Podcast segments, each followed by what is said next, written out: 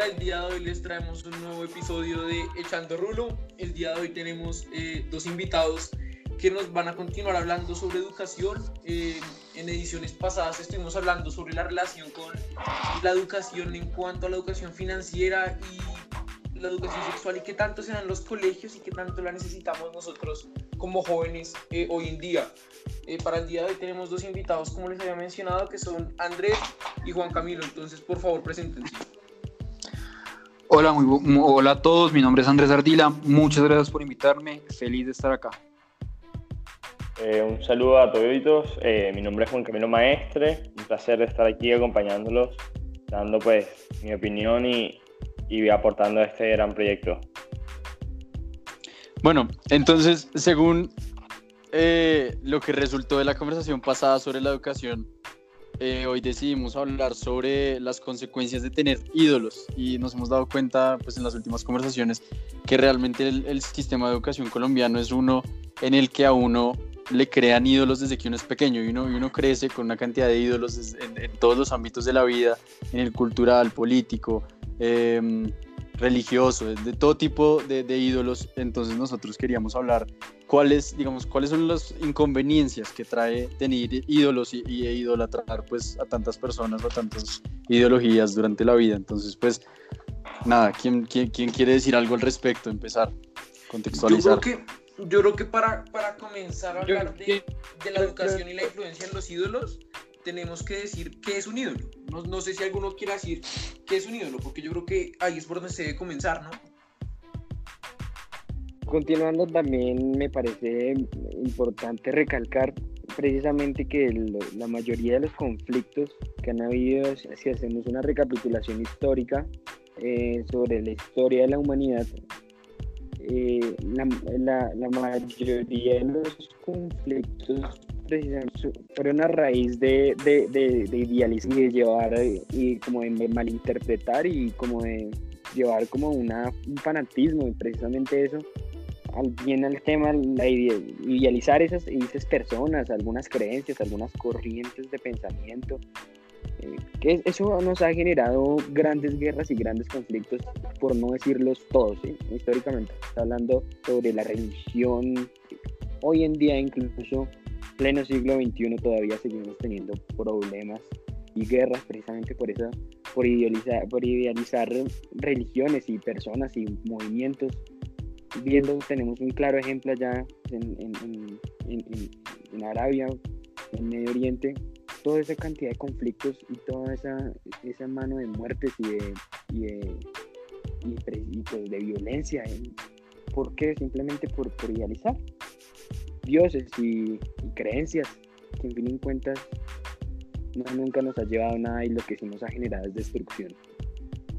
Sí, total. Y precisamente eso como, como manera de contextualización creo que en el sentido más general de la palabra, un ídolo es una persona o una cosa, una imagen, una idea a la que uno le rinde como culto excesivo, como y con, admiración, una admiración excesiva, uno le rinde Fanatismo. Una, admiración excesiva.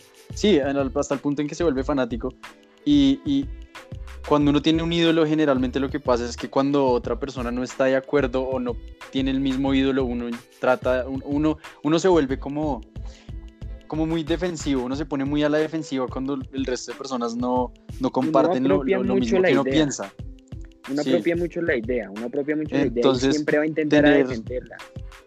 Claro, y tener ídolos, por ejemplo, en el ámbito político, pues se puede dar, digamos, para grandes conflictos y grandes eh, malentendidos, porque pues la política eh, está hecha para ser pluralista y, y, y las ideologías políticas están para hacer, eh, o sea, para hacer muchísimas, incontables, eh, hasta el punto en que cada uno puede tener su propia ideología política, pero entonces en el punto en que todos tenemos un ídolo, ya sea una persona, un político en sí, o, una idea política, pues simplemente ya no le tememos al enfrentamiento e intentamos imponer esas ideologías y esos pensamientos que nosotros tenemos sobre los otros y creo que eso es lo que se ha dado para inconvenientes a lo largo de la historia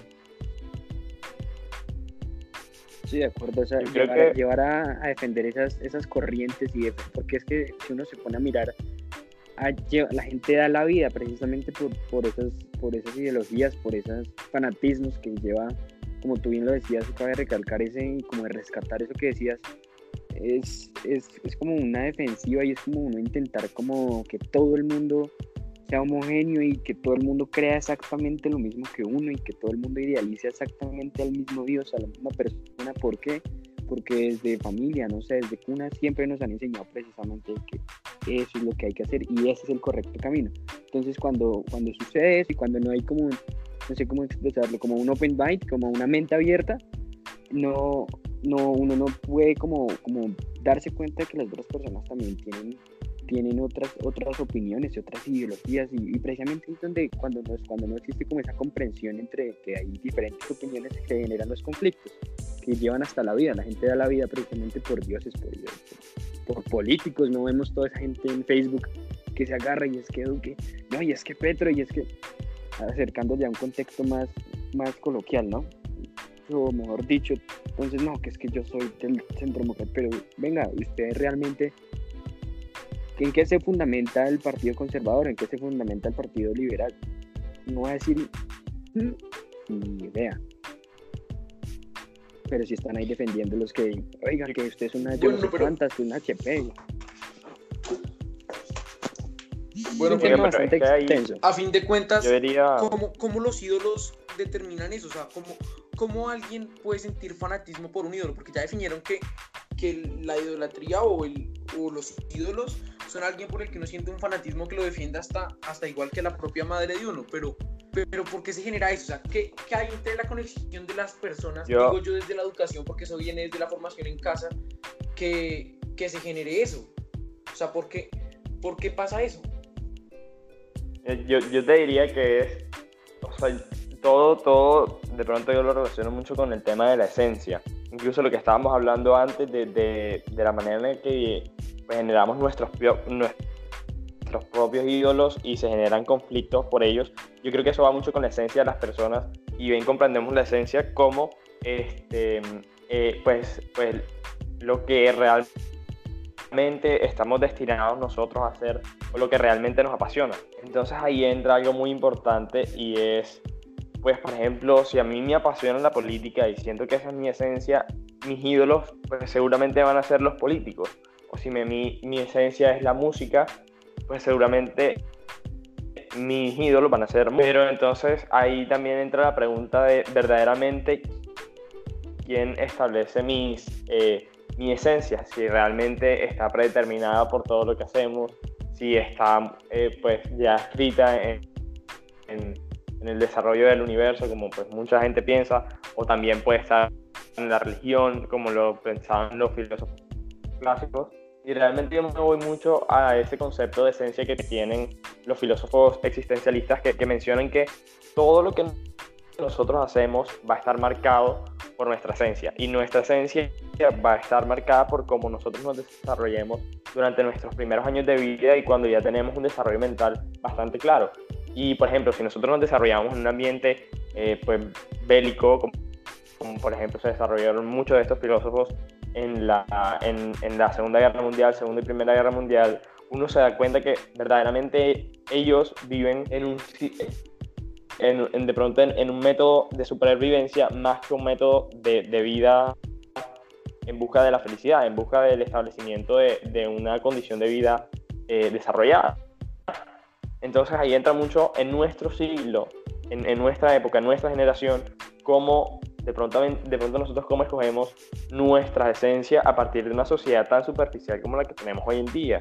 Si tú te das cuenta, pues por ejemplo, nuestros sistemas educativos, nuestros sistemas económicos, nuestros sistemas eh, sociales, todo esto es, muy superficial. Nosotros realmente no comprendemos eh, realmente cuál es nuestra función o cuál es el verdadero sentido de nuestras vidas.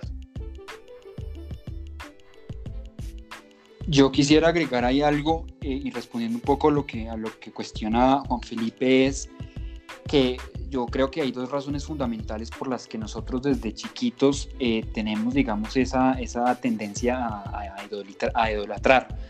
Primero es porque muchas veces no aceptamos la diferencia y esto fundamentado en que decidimos creer en una única verdad. Y creemos desde chiquitos eh, y desde que somos un poco testarudos todos que la única verdad de la que yo profeso es la única verdad y que las otras no son aceptables.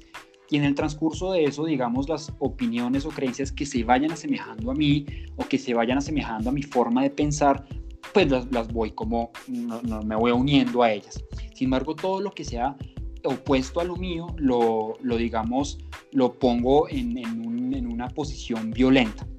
Y acá enlazo a, la segunda razón y es que siempre hemos, hemos sido, eh, digamos, nosotros, eh, eh, me olvidó, em, hemos, hemos visto una crítica violenta por medio de las redes sociales siempre. Siempre esa, digamos, a desprestigiar a, algún político porque hizo esto y no hizo esto. Y solamente esto se fundamenta porque no es de mi corriente política.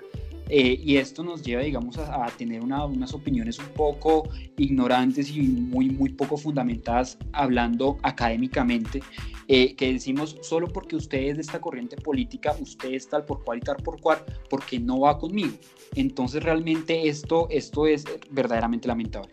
Ahora, esto nos ha llevado a una violencia tremenda durante toda la historia de Colombia y como lo decía Gama y lo complemento, digamos, lo podemos ver y lo pudimos ver en la violencia, en el bipartidismo, donde gente daba la vida por el, por el liberalismo, eh, gente daba la vida por los conservadores y se mataban entre sí por una ideología, lo cual a mí me parece absurdo. Este, y solo aceptaban una única verdad. Y eso creo que es un problema muy, muy grave, que solo aceptamos una única verdad y no nos cerramos a trabajar, digamos, desde la diferencia, nos cerramos a trabajar con lo opuesto por miedo de pronto a que eso atente contra mis ideales. Sí, de acuerdo, muy de acuerdo y eso lo estaba pensando yo porque me parece que digamos desde una cuestión educativa a nosotros, pues no sé cómo será en los otros, en el resto de países, pero es muy cierto que en Colombia a nosotros de alguna manera un poco contraproducente nos enseñan desde pequeños cómo hacer, a tener convicción en las cosas que pensamos y creemos, eh, hasta el punto en que nos enfrentemos con, el, con cualquiera que piense lo contrario. Eh, y eso quiere decir que, como tú lo decías, a nosotros no nos han enseñado, digamos, desde una manera sensible a aceptar la diferencia, a aceptar em, eh, pues, las las diferentes personas, los diferentes ídolos pues, que las otras personas pueden tener. Eh, y, a mí me parece, no sé ustedes si ustedes se han dado cuenta, pero a mí me parece que en el, digamos, en el lenguaje colombiano, coloquial, es muy normal que una persona diga como, ay, ese man es mi ídolo, o esa vieja es mi ídola. Es, es, es, un vocablo que se, que se ha normalizado muchísimo, casi que ha llegado a un punto exagerado en el que uno lo dice con, digamos, con, con ningún trasfondo. Eh, y a mí me parece que eso es lo que nos ha vuelto es excluyentes. Y no solo excluyentes, porque es que nosotros no solo, digamos, eh, le, hacemos mirada fea al que piensa diferente, al que es diferente, sino que también intentamos imponerle lo nuestro, eh, porque creemos que es mejor o, es más cierto, o lo que sea. Y esto todo se puede ver, eh, digamos, reflejado en el tema, por ejemplo, digamos, el, el más cotidiano es el tema religioso. Colombia es un país pues que por tradición y por nuestras familias y también nuestros colegios en, su mayoría eh, es católico.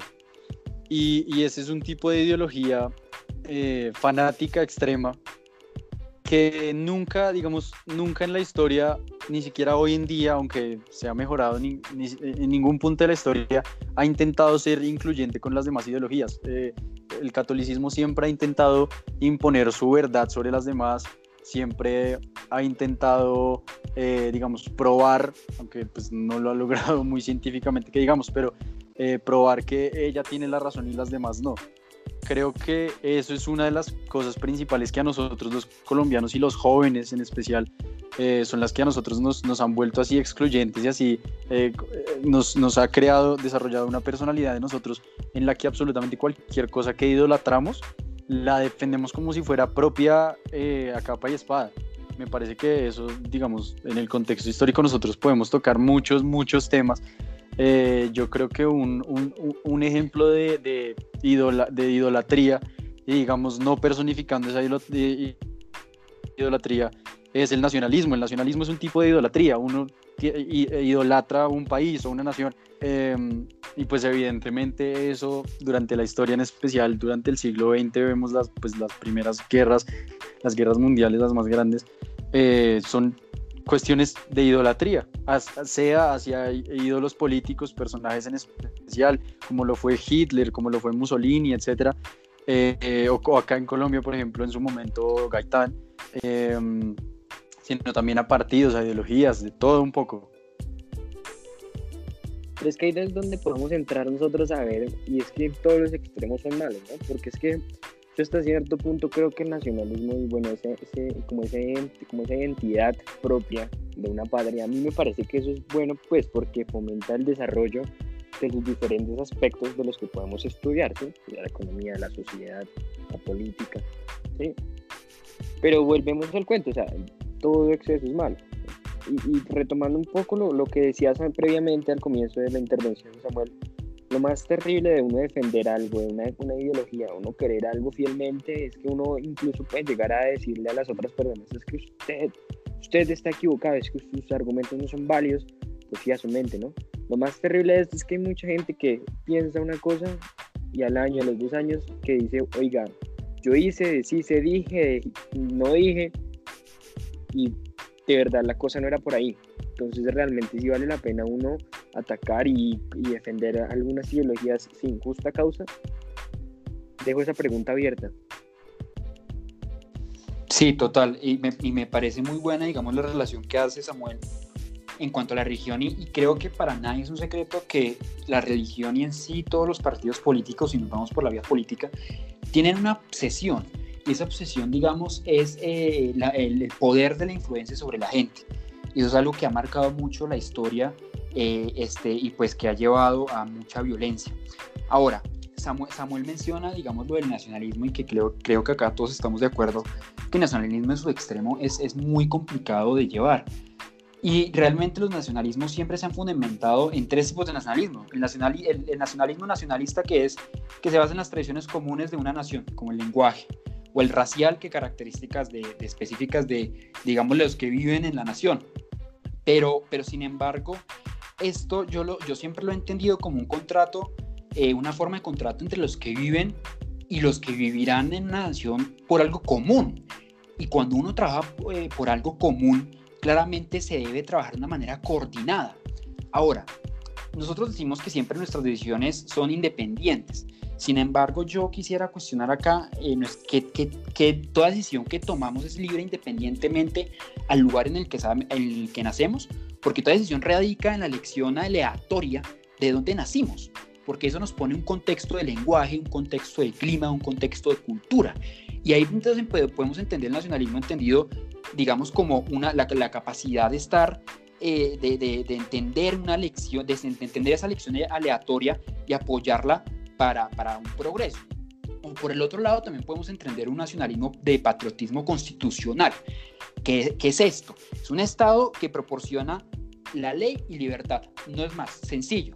Sin embargo, esto debe encarnar, digamos, una lealtad en el ciudadano para, para lo, lo constitucional porque la nación debe garantizar, digamos, ciertos servicios, ciertas, eh, ciertas órdenes, ciertas leyes, este, y, el, y, el, y el ciudadano también debe garantizar un, un, un, contrato eh, entre, entre lo que yo hago que no afecte, digamos, el común.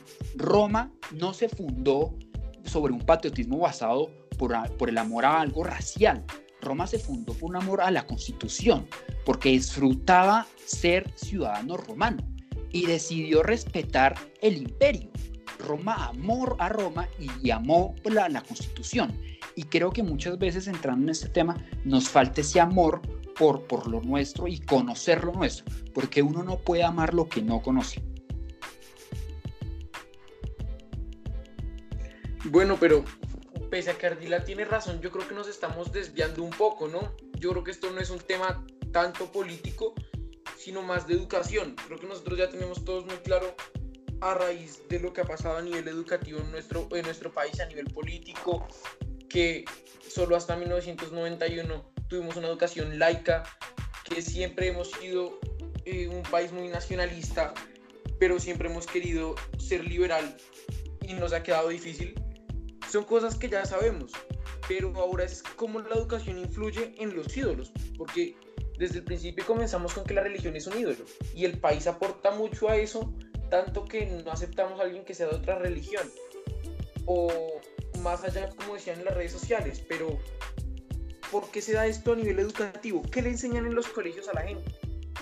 Yo creo que la gente lo que le Pero es que mira, o sea, antes de entrar- las cosas arraigadas, ¿no? Yo creo que antes de. El tema educación es muy jodido en cuanto a idealizar.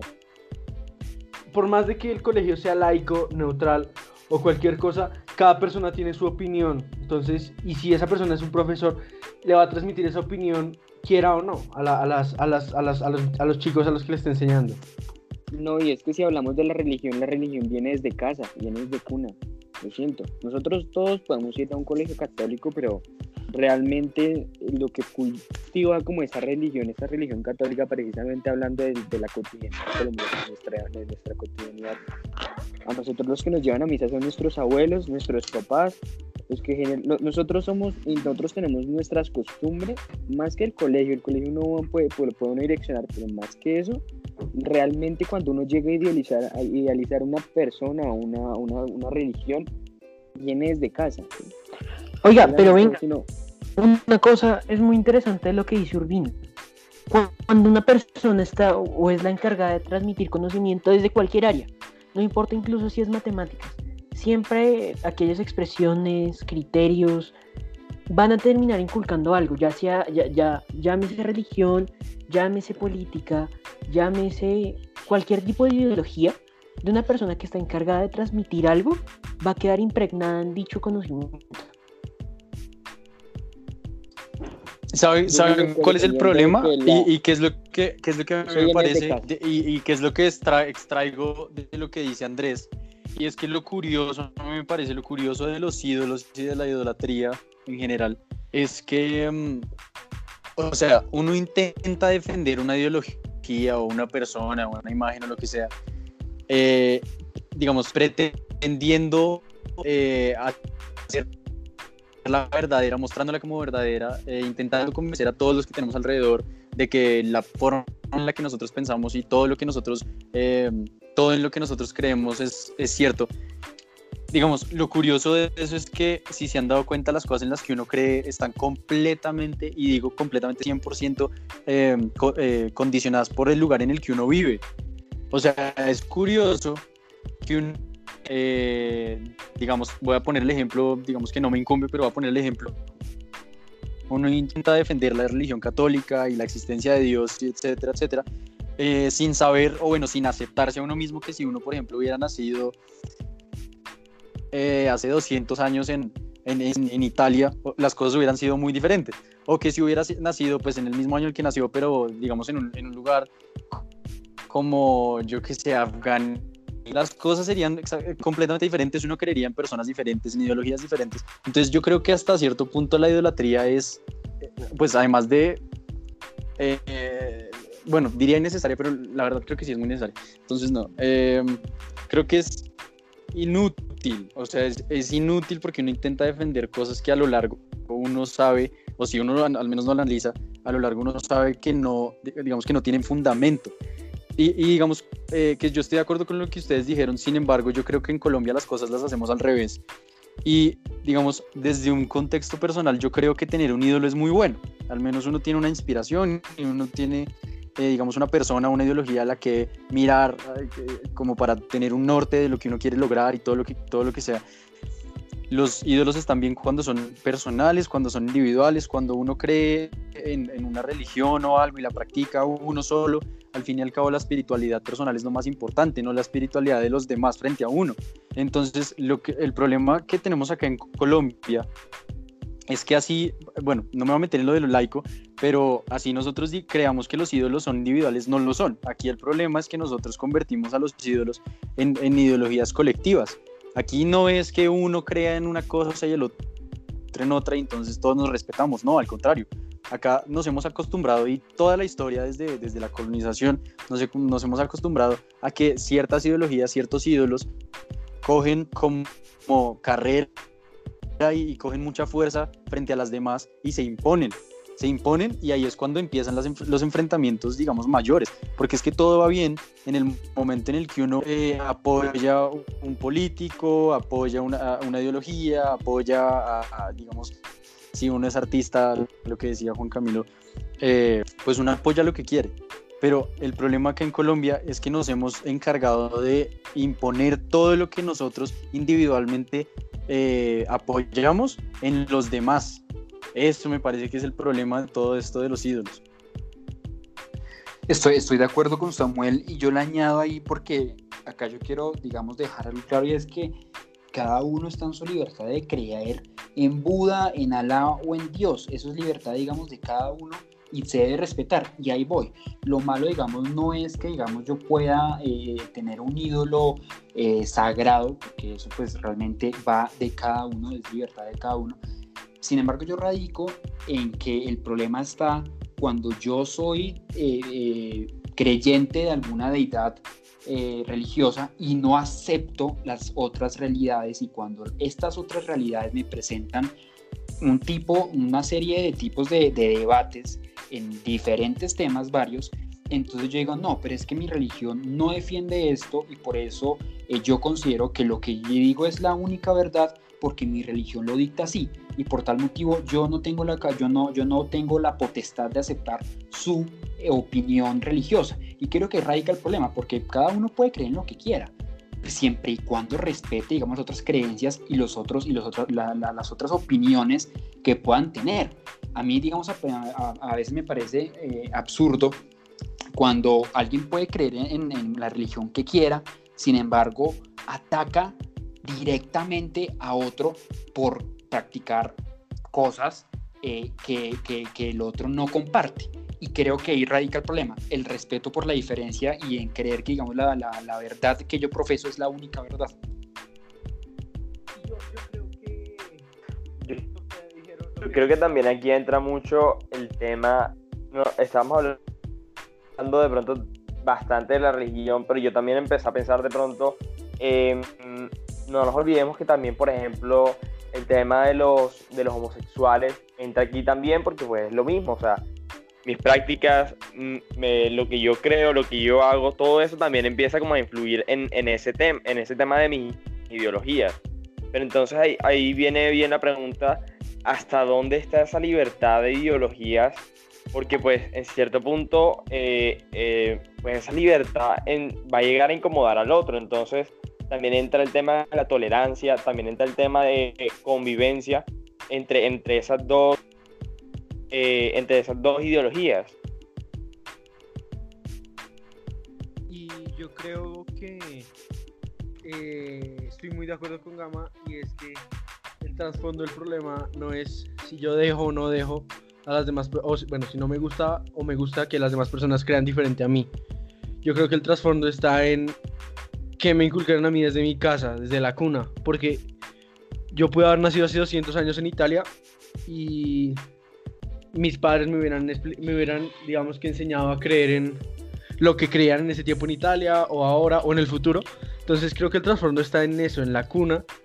Y de eso sale todos esos problemas, porque si bien cada persona crea su propia forma de pensar, cada, el, digamos que la fuerza o el impulso se le otorgan los padres a uno eh, cuando lo educan a uno Sí, y, realmente es totalmente válido, pero, pero yo, quiero retomar. Sí, permíteme un, segundo. Eh, totalmente válido y estoy también totalmente de acuerdo, como dijo Juan Esteban anteriormente. Claramente desde la familia, desde cuna, nos inculcan ciertos valores y ciertas ideologías religiosas. Sin embargo, yo estoy, soy de los convencidos que uno, mediante que crece y va tomando, digamos, unas, sus propias decisiones y va leyendo y va, se va instruyendo, cada uno es libre de tomar, digamos, la decisión de seguir por ese camino o tomar otros caminos. Y creo que la, acá la, cosa no está, digamos, en la cuna porque eso es lo que nos ofrece y nosotros decidimos aceptarlo o no. La vaina sí, nosotros lo aceptamos y cómo lo aceptamos con los otros. Yo quería agregar, y retomando un poco lo que había dicho anteriormente, yo sí quiero hacernos una pregunta grupal. O sea, nosotros estudiamos todos, sí, creo que todos en un colegio católico, ¿no? Con, con influencia católica. Ahora la pregunta es, ¿realmente ustedes creen que todo, con todas las personas con las cuales nosotros estudiamos y con las cuales nosotros nos relacionamos van a creer exactamente lo mismo que nosotros?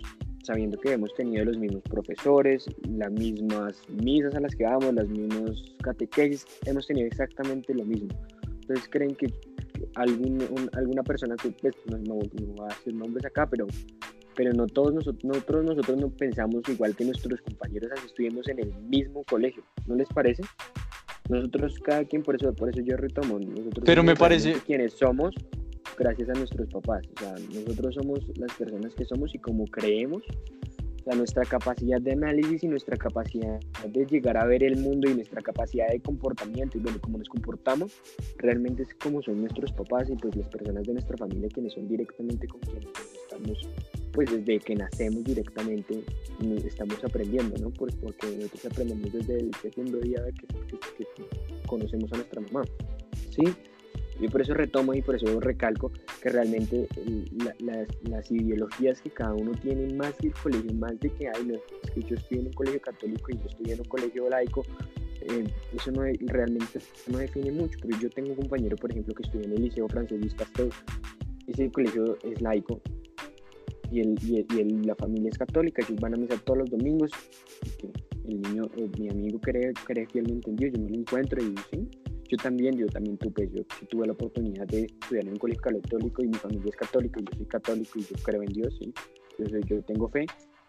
Pero, pero precisamente ahí va la razón. Yo estoy casi seguro que algunos de ustedes en este momento no creen en la religión. Así haya estudiado en el colegio católico, eso va, eso va desde cuna, eso va desde casa. Uno realmente es quien es y yo creo que uno realmente llega a idealizar a quien quiere idealizar precisamente porque a quienes nos inculcan, ¿no? Nuestros papás.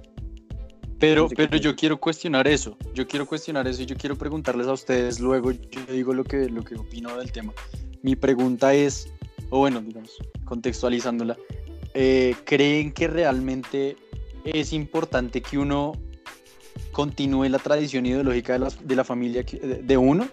Porque a mí me parece que en Es que eso Colombia el criterio. al es ser criterio, sí sí por eso criterio. claro claro pero pues es deci- eh, suponer eso es digamos afirmar que una persona que continúa eh, digamos el hecho de que la familia es creyente en Dios y toda la vaina es decirle que pues no tiene criterio y pues tampoco no eso es ya es ir a otro extremo. Pero entonces yo, yo sí quiero cuestionar cuál es el valor de la ideología que a uno le, incul- le- inculca la familia porque bueno no luego les digo qué pienso cuéntenme ustedes qué piensan al respecto Yo quisiera eh, yo- yo complementar. Se basa en el criterio, eh, es que eso se basa en el criterio, simplemente en el criterio. Perdón, es que yo les- interrumpo ahí directamente.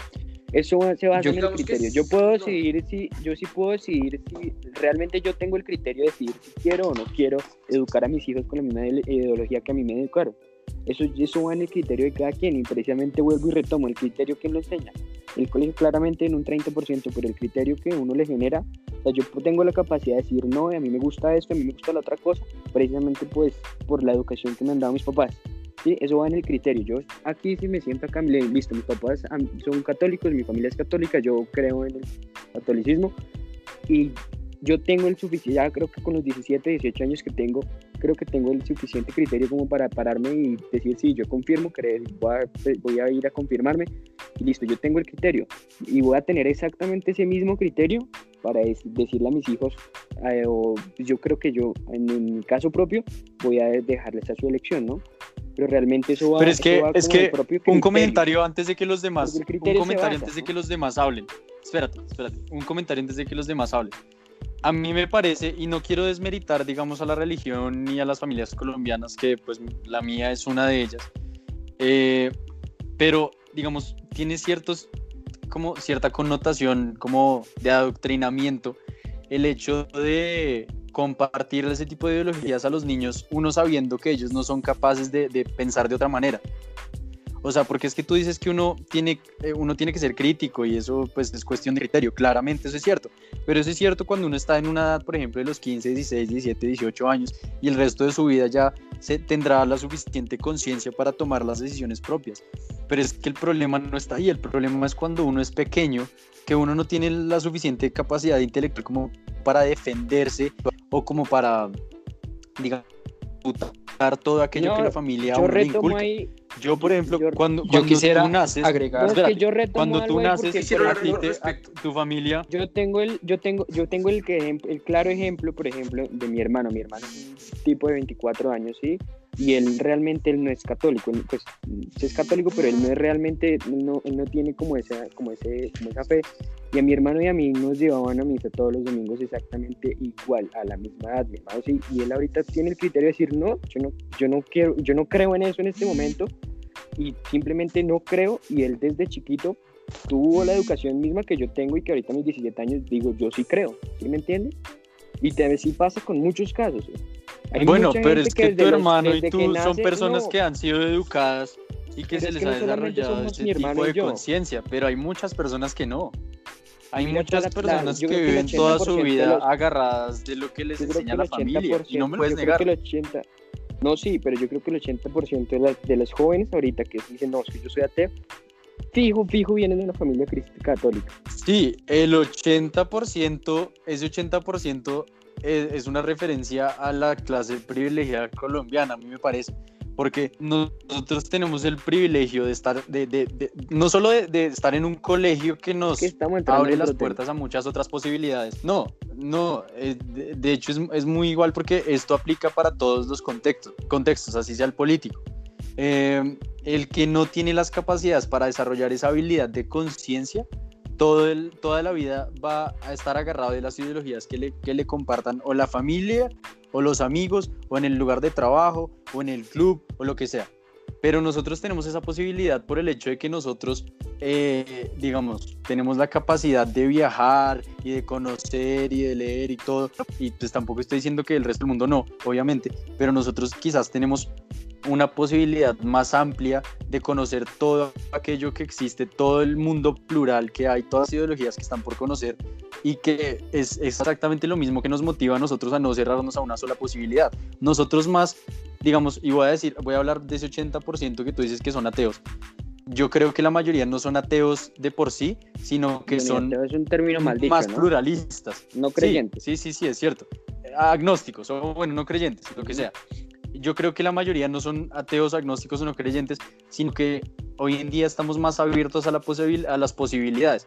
Eh, y, y eso es porque nosotros tenemos la capacidad, como ya dije, de conocer el mundo y de viajar y conocer las nuevas culturas y todo, que hace cientos, miles de años la gente no, no podía. O sea, si tú nacías, por ejemplo, en un- hace miles de años en, en una aldea maya, pues te ibas a quedar maya toda la vida, era lo que te iban a enseñar. Seguramente tu educación no sería diferente porque sería pues todo lo referente a la cultura. Y pues tú no tendrías la posibilidad de viajar a otros países, a otros continentes, a conocer aquello que es diferente. Entonces, Colombia ha tenido ese problema por mucho tiempo, además de ser un país cuya eh, sistema eh, educativo es un poco, pues, ¿cómo se puede esperar que se ya- a, la, a la que ya está impuesta eh, desde hace cientos de años? Yo, yo creo que Samuel Bueno, le dio el punto con la, con relación, con la relación que hizo, que, que- discúlpame, con la relación que hizo de hace 200 años. Y acá yo quiero agregar algo y es que esa gente, eh, la gente que vivió hace muchos años, creían algo porque no se le ofrecía algo más en que creer. Y claramente lo que dice eh, Juan Esteban es muy cierto. La familia desde chiquitos nos, digamos, nos ofrece algo en cuanto a religión, este, porque de- desde épocas anteriores, de generaciones anteriores, se les ha, digamos, influenciado de, por ese camino, pues la familia claramente va a querer de seguir en, en la misma línea. Sin embargo, digamos, ya está en la potestad de decidir uno si seguir por ese camino o no. Ahora, Samuel, el cuestionamiento que hacía, ¿es realmente eh, bueno, digamos, seguir ese camino? Yo realmente lo, responde, lo respondería, eh, depende del fin. Porque digamos, si para lo que yo quiero como persona, como para mi plan de vida o que algún otro quiera hacer, eh, debo analizar si, digamos, ese tipo de religiones, ese tipo, digamos, de creencias me contribuye o no. Eh, y ahí también está eh, el, carácter de decidir. Yo pienso que, que- las familias claramente eh, van a querer influenciar a los niños desde chiquitos para la religión y eso, y es totalmente aceptable porque cada familia es libre de hacer eso. Sin embargo, es porque, digamos, eh, le, ofrece al niño una posibilidad de creer en algo. Ya después cuando crece y se vuelve adolescente y se empieza a leer, a ilustrar y empieza a cuestionar, está bien y es totalmente, totalmente válido si decide la persona seguir o es totalmente válido si decide no seguir. ¿Y eso qué, qué nos contribuye? El respeto entre las dos posiciones. Y, y, yo creo que acá también viene, y lo que decía Samuel, es eh, que, la gente a veces no cree, eh, la gente digamos que no es tan afortunada eh, socialmente, no cree en, otras posibilidades porque no tienen en nada más que creer. Y aunque suene, digamos, un poco cruel, es realidad.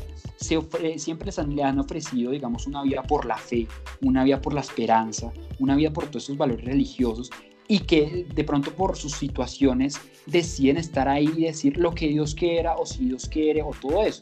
Pero acá yo le agregaría, y, es una de las cosas que yo nunca he estado de acuerdo con la religión, es no es que si Dios quiere o si, o si, o si, o, no, es si usted decide hacerlo porque Dios no va, o el Dios en el que crea no va a bajar a hacerlo por usted. Sí, claramente hay quienes me van a, contradecir, no, pero es que Dios puede a usted ayudarlo, o puede intervenir, o lo que sea. Sin embargo, lo que toma la decisión de hacerlo es usted, y, y, eso es, para mí es claro. Entonces yo creo que la influencia que la familia que, que proviene desde, desde que uno nace y tiene, digamos, la posibilidad de hablar por lo menos, es de influenciar esa, esa parte religiosa. Pero después uno tiene el carácter y las posibilidades de decidir si irse por eso o no. Bueno, yo, yo quiero decir algo, primero con lo, con lo último que decías de que hay que tener carácter para poder elegir, para poder tener un criterio, yo creo que no es de carácter, porque el carácter se forma. Yo creo que aquí el, lo que uno necesita para tener un criterio, ¿verdad? Es conocimiento. Porque si uno tiene un conocimiento, o como tú dijiste, si uno se ilustra, uno puede saber bien qué es lo que quiere, que es por ejemplo el tema de las religiones, que ahí es donde yo creo que la educación debe fortalecer mucho. Si a ti te enseñan varias religiones, tú conoces las religiones y dices, ah, bueno, tienen estas ventajas y yo me voy por esta, o yo he decidido creer en otra cosa, no sé, en las fuerzas y otras cosas y no creer en una religión como tal. Bueno, pero porque tuviste el conocimiento y decidiste eh, darte la oportunidad de conocer y saber si era lo mejor para ti. Lo mismo pasa en el campo político. Muchos de nosotros y muchas personas, muchos jóvenes, comienzan a divagar por varios partidos o a conocer varias ideologías buscando cuál es no solo la que más se adapte a ellos, sino para conocer en serio qué es lo que les gusta. Porque eso es lo que, eso es lo que yo creo que la educación más necesita fortalecer y es el conocimiento.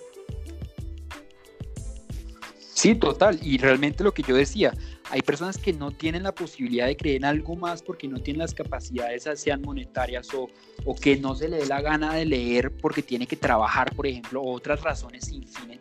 Este, no tienen la posibilidad, digamos, de creer en algo más o ilustrarse en algo más. Y pues claramente, eh, si Diosito, lo como lo quiera llamar, me ofrece, digamos, algo, eh, pues me, me, voy a quedar ahí, más mi familia, mi influencia. Y estoy de acuerdo totalmente que va en la educación eso. Sí, de acuerdo. Y el problema es que, bueno, por ejemplo, dejando de lado el tema religioso, esto lo podemos ver en el tema político. Y otra vez, eh, tomando como ejemplo a Colombia, Colombia que es un país tan conservador y tan tradicionalista y todo el cuento. Nadie puede negar que la influencia del, digamos, del pensamiento político de la familia es muy fuerte eh, para uno, así uno no lo acepte, porque lo cierto y lo, y, lo que decía Juan Esteban es muy cierto. Hoy en día esa diversidad de pensamiento lo vemos, la vemos muy marcada y cada vez somos más incluyentes y eso es, digamos, bueno hasta cierto punto. Eh, porque pues ya no hay tanto enfrentamiento y, tan, y no hay tanta, tanto, no es tan tediosa las relaciones humanas y todo el, cuento. Eh, pero digamos en un país como Colombia, eh, bueno, nosotros los jóvenes quizás hemos cambiado un poco eso porque es curioso, por ejemplo, ver que la mayoría de familias conservadoras, ya la gente que es de nuestra edad, los universitarios, son izquierdistas o petristas o lo que sea. Es muy curioso. Y es lo mismo de lo de la, religión. Hay muchas familias que son católicas o, o cristianas o lo que sea. Y los hijos, la gente de nuestra edad es atea o pues cree en otro tipo de cosas diferentes. Yo creo que este como renacimiento intelectual o renacimiento de la diversidad eh, eh, ideológica es algo que está viniendo muy bien porque, bueno, si bien se están creando mucho más, muchos más polos, que eso puede ser muy malo porque en algún momento vamos a tener enfrentamiento entre muchas más, muchos más partidos y muchos más eh, pues lados. Em, eh, digo que lo bueno de ello es que pues está desarrollando una condición en las relaciones humanas en las que uno aprende a ser incluyente, aprende a conocer la diferencia y más aún aprende a conocer todo aquello eh, que no le fue posible conocer cuando uno era niño y, y, eso es lo que a uno le ayuda a tomar una decisión durante la vida. A qué partido político me quiero afiliar o si no lo quiero hacer por, por digamos que eh, por, por, hacerle honor a la diversidad y, por estar abierto a cualquier posibilidad, eh, o si quiero creer en tal religión, o si quiero idolatrar a tal persona. Yo creo que lo más importante, y, y comparto todo lo que ustedes han dicho, es, está en informarse y en uno saber cuáles son las posibilidades, porque a uno le puede cerrar mucho el, el pensamiento, y digo pensamiento completo, porque a uno, una persona que hace cientos de años era católica, generalmente todo lo que, todas sus opiniones en cuanto a todos los temas que había en el mundo eran relativos a Dios. Eh, entonces, creo que, creo que eso es lo, vital, que, que ese, conocimiento eh, abra las posibilidades y, libere el pensamiento de alguna manera.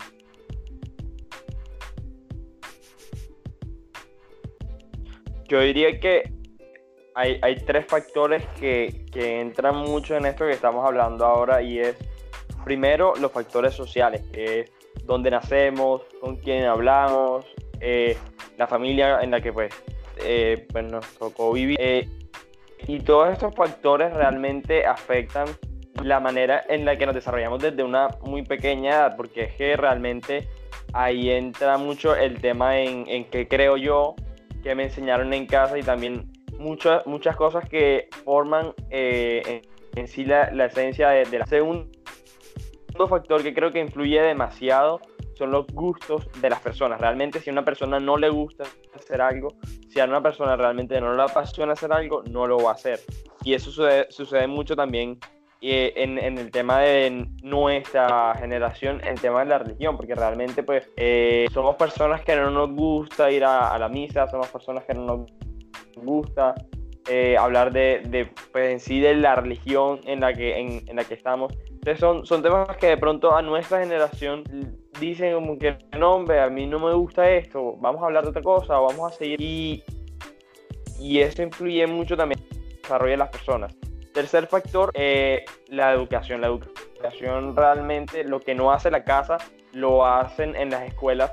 Y realmente si nosotros nos preguntamos, eh, nuestra educación actualmente como está, es una educación muy superficial, porque no logra entrar eh, en sí en nuestra sociedad globalizada, que es realmente eh, uno de los factores que, que, pues marca mucho nuestro pensamiento. Entonces, ¿qué sucede con nuestra sociedad? Ser una sociedad tan globalizada y tener tanta información para tantas personas se vuelve algo muy complicado para, para un individuo escoger cierta cosa sin conocer la otra. Entonces, son factores que de pronto alteran mucho el desarrollo de, la persona, pero al mismo tiempo lo obligan a hacer una decisión muy rápida.